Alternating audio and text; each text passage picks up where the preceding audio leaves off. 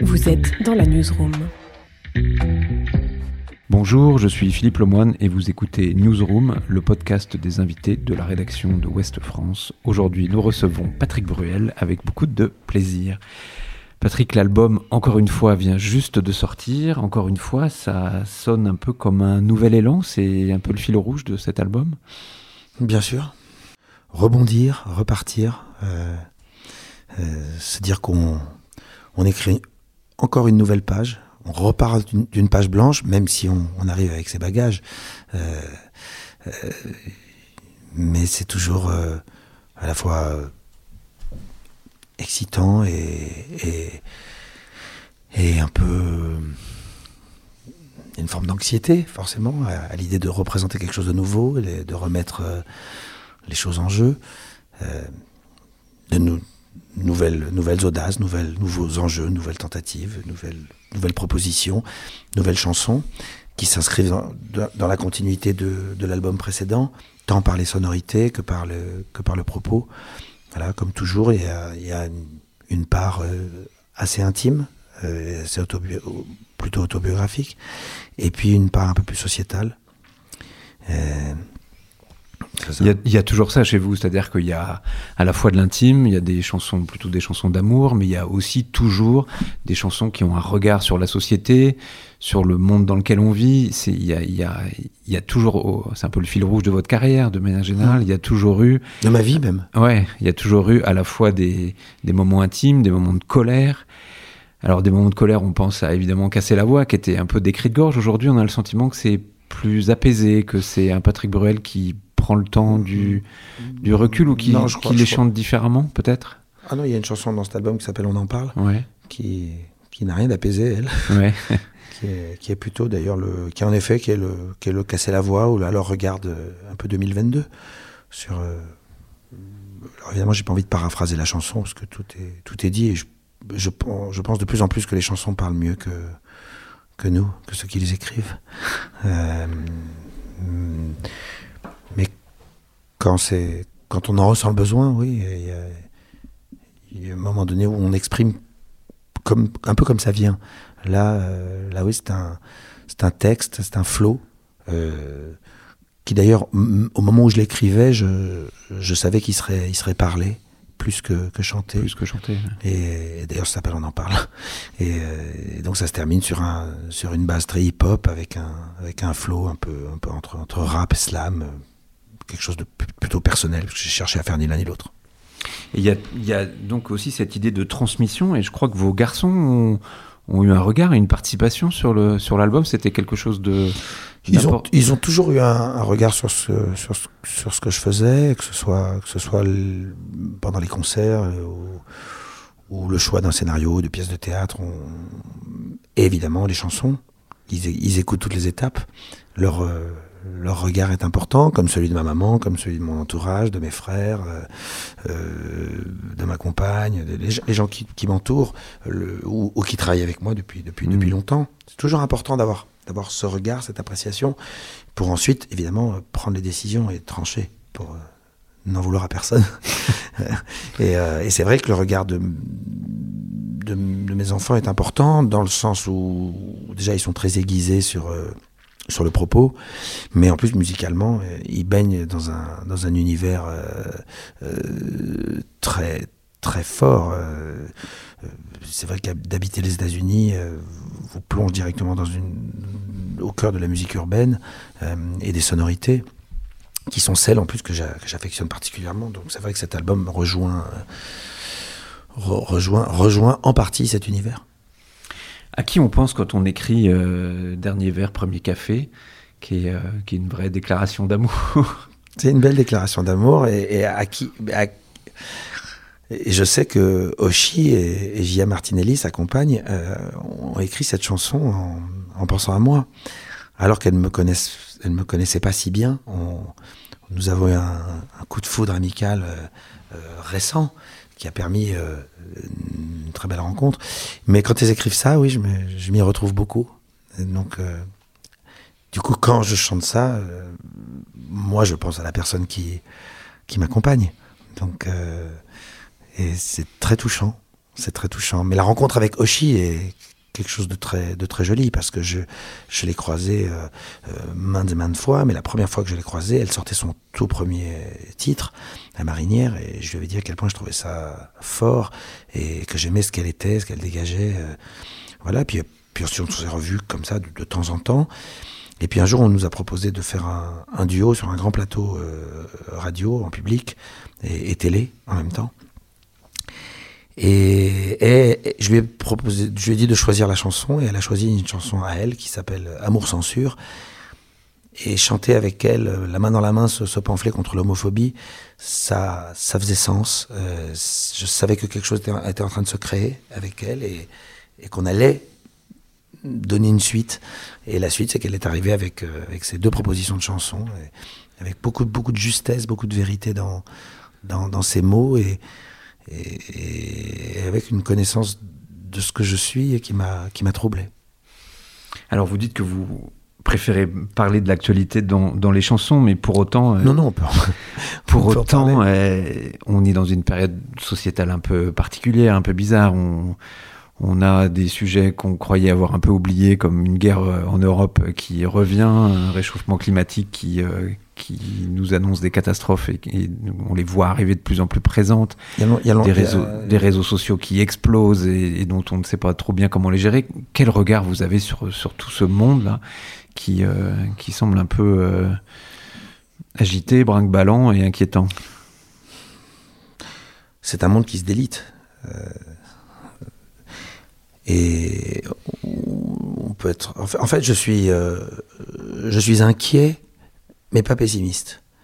Euh, je suis inquiet parce que ce serait stupide de pas de pas être inquiet devant tout ce que vous venez d'énoncer, et, et, notamment euh, le fait que certaines prennent, certains prennent conscience aujourd'hui de du bonheur d'avoir vécu 70 ans sans guerre, mmh.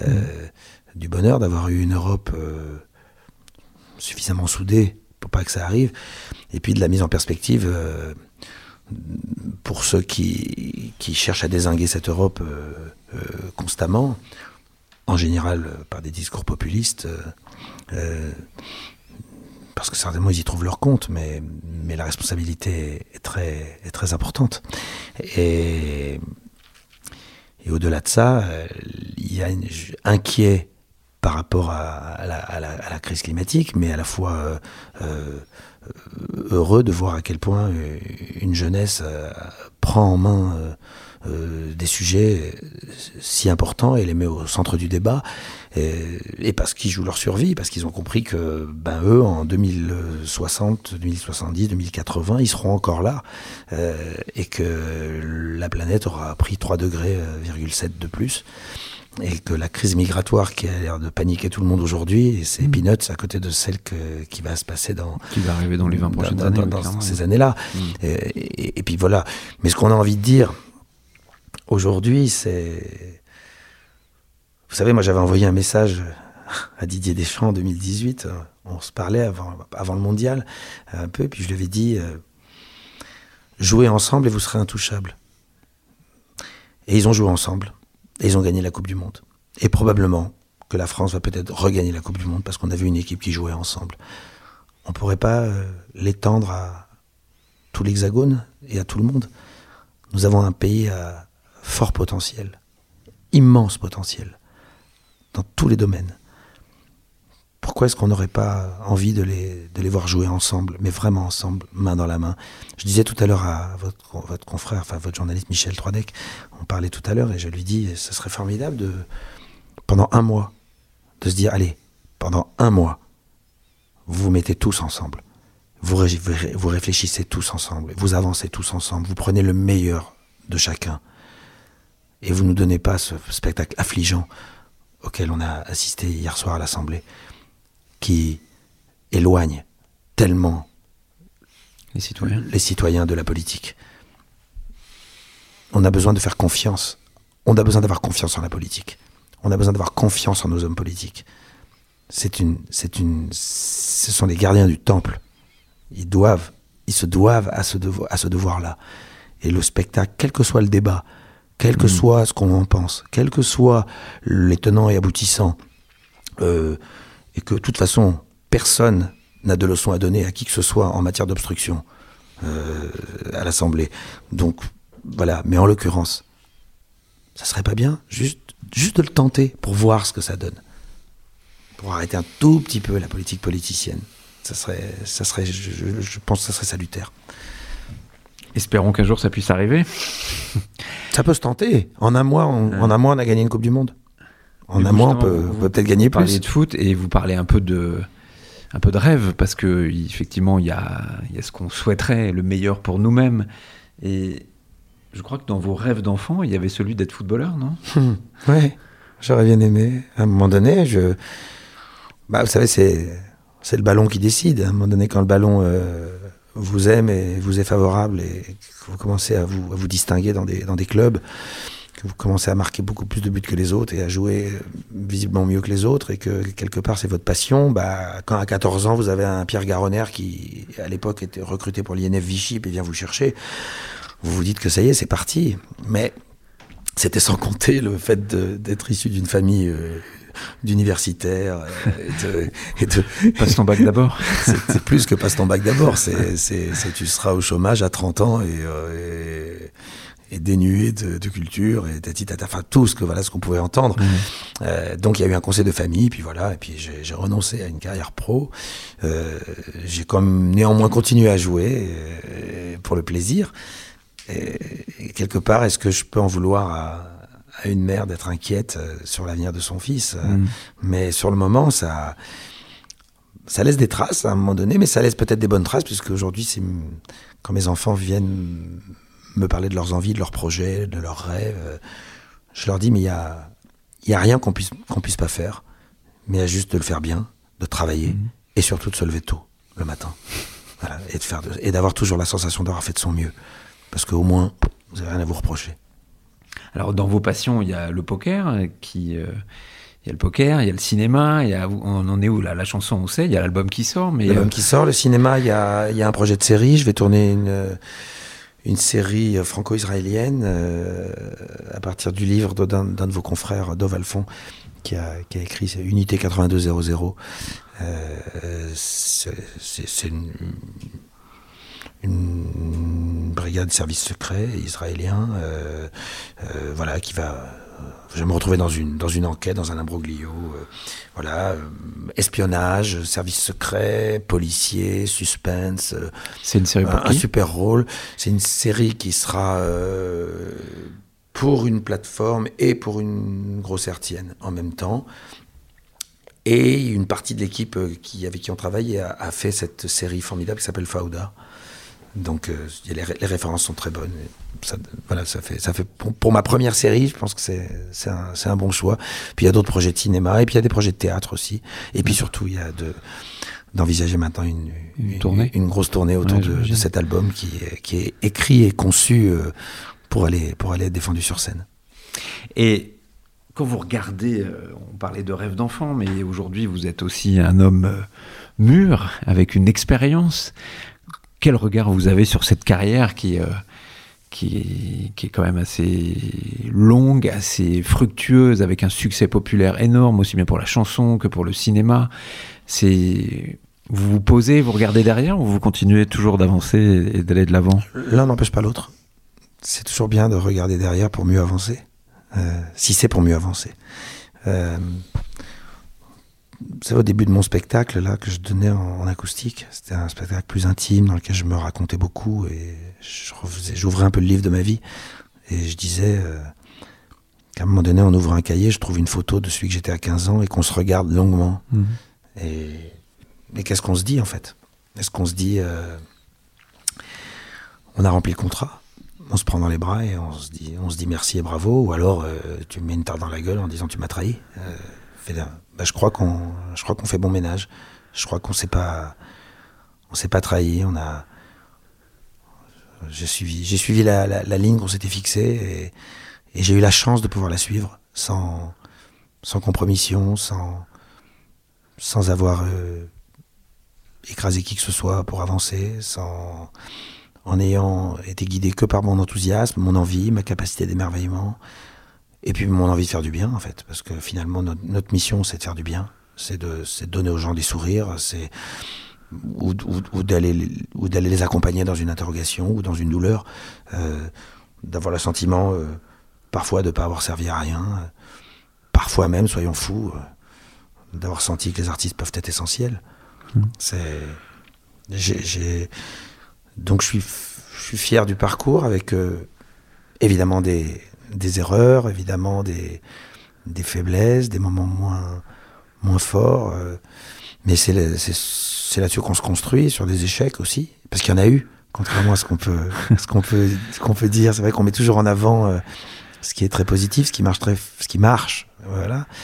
Euh, et c'est vrai que dans quelques domaines, j'ai eu, j'ai eu la chance, ou en tout cas le résultat de beaucoup de travail. Et, évidemment une part de chance. On peut pas nier qu'il y a une part de chance. Euh, de rencontre. Déjà, la première des chances, c'est que mes préoccupations, mon univers ou ce que je suis ait pu correspondre à, ce que les gens à un moment donné avaient envie d'entendre ou de mmh. voir. Mmh. Euh, donc ça, c'est.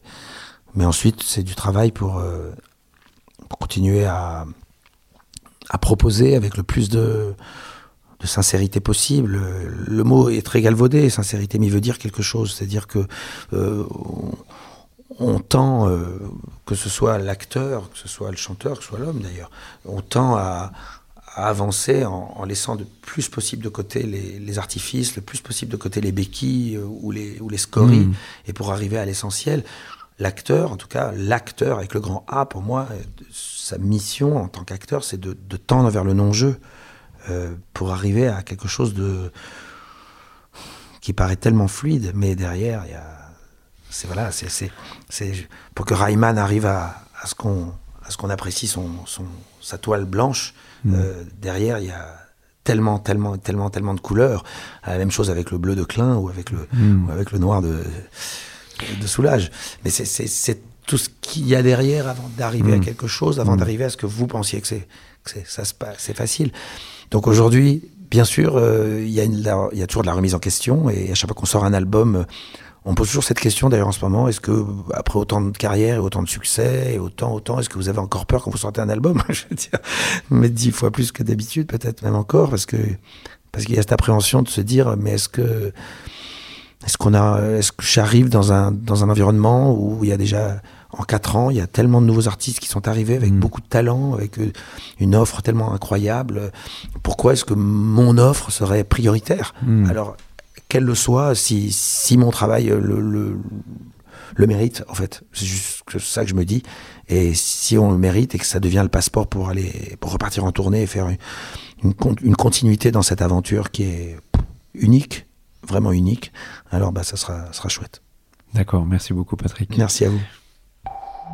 Newsroom.